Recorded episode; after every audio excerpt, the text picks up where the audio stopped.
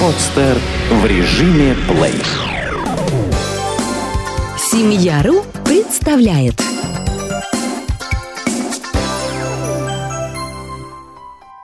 Оперативное родоразрешение. Мифы и правда.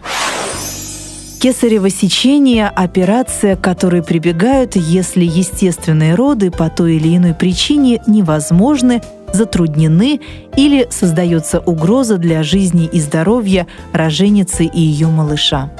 Само название кесарево сечение говорит само за себя – по преданию, эта операция проводилась, если жена царя долгое время не могла разрешиться от бремени. В этом случае жизнь еще нерожденного малыша была намного ценнее жизни его матери, особенно если это был мальчик, наследник престола. Сейчас кесарево сечение – рядовая операция, позволяющая спасти жизнь и здоровье миллионов роженец и их малышей – но, как и прежде, эту манипуляцию проводят только при наличии показаний, когда естественные роды по той или иной причине невозможны. Многие женщины боятся родовой боли, но один лишь только страх не может стать показанием к операции.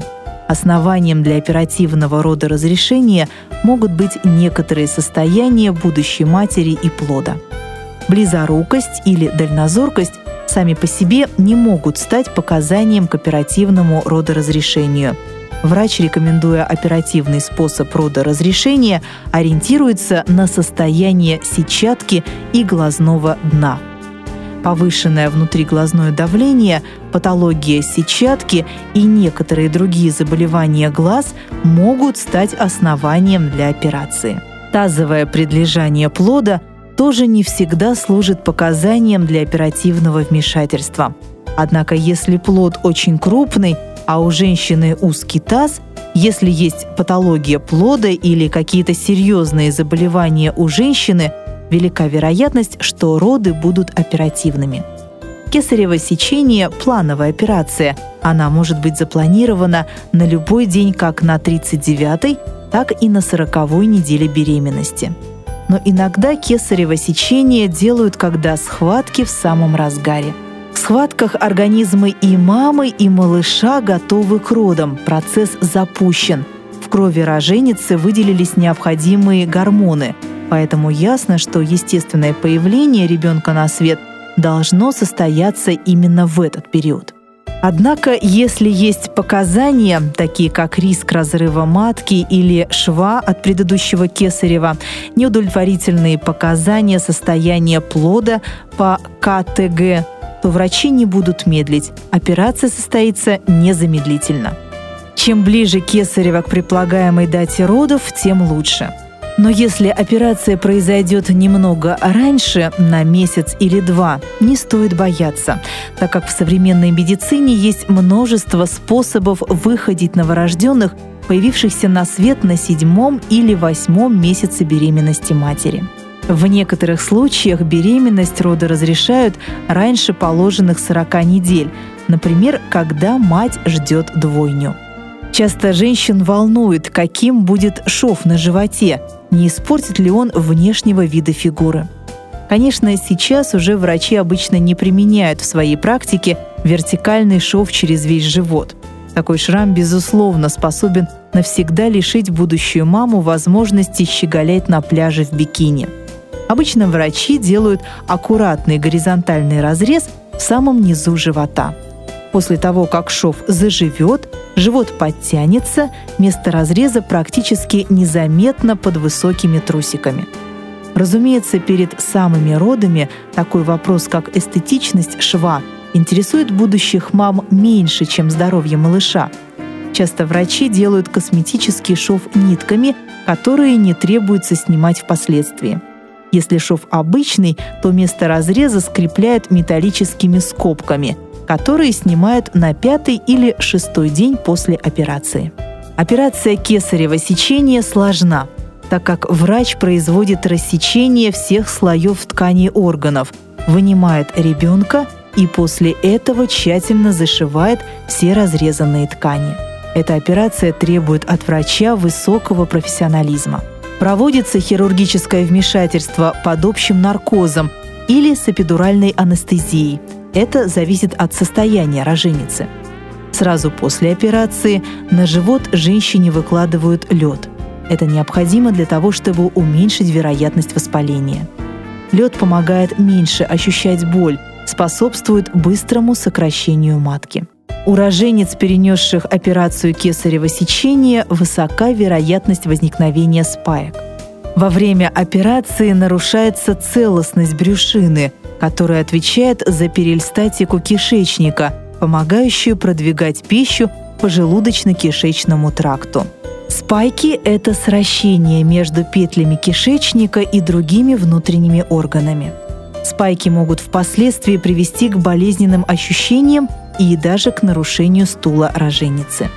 Поэтому в первый день после операции есть ничего нельзя, можно только пить воду.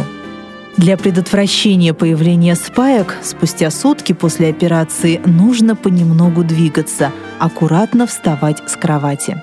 Движение в этот период поможет предотвратить появление спаек.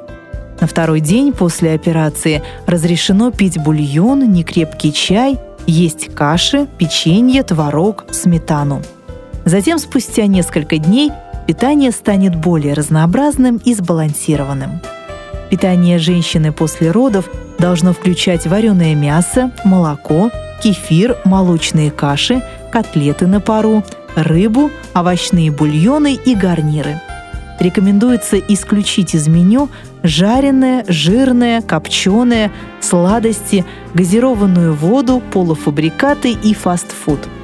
Калорийность ежедневного рациона должна составлять от 2500 до 2800 килокалорий. Это необходимо для хорошего притока молока, которое у женщины, родившей при помощи кесарево сечения, приходит обычно на четвертые или пятые сутки. После операции молодой маме нельзя поднимать тяжести. Это может привести к нарушению целостности шва.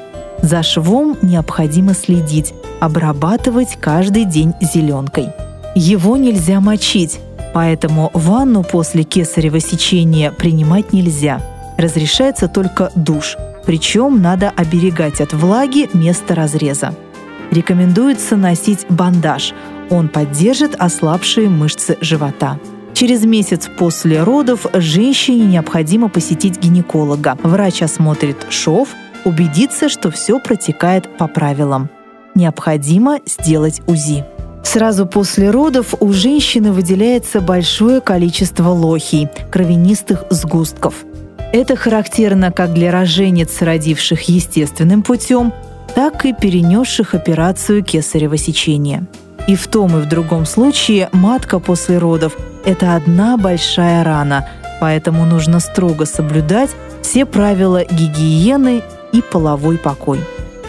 После кесарево сечения спортом можно будет заниматься только через полгода, а рождение второго малыша необходимо отложить минимум на три года. Если повторная беременность наступает раньше этого срока, врачи обычно проводят всестороннее обследование и выбирают особую тактику ведения беременности. В любом случае, повторная беременность женщины со швом после кесарево сечения должна проходить под пристальным наблюдением врачей. Если же после первых родов, завершившихся кесаревым сечением, прошло положенные три года, не обязательно вторые роды тоже завершатся кесаревым сечением.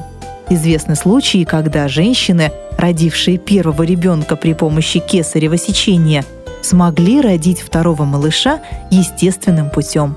Однако и в этом случае доверьтесь врачам – Иногда вторые роды тоже заканчиваются кесаревым сечением. Это может быть вызвано и состоянием рубца на матке, и другими причинами. Но ничего страшного в этом нет. Главное, что и с вами, и с малышом все в порядке. Некоторые молодые мамы считают, что рождение ребенка не естественным путем, а при помощи кесарева – это не настоящие роды – и мучаются от того, что считают себя несостоявшимися как матери. Отбросьте предрассудки. Главное – это здоровье ваше и малыша. А каким путем малыш родился, уже не так важно. Сделано на podster.ru Скачать другие выпуски подкаста вы можете на podster.ru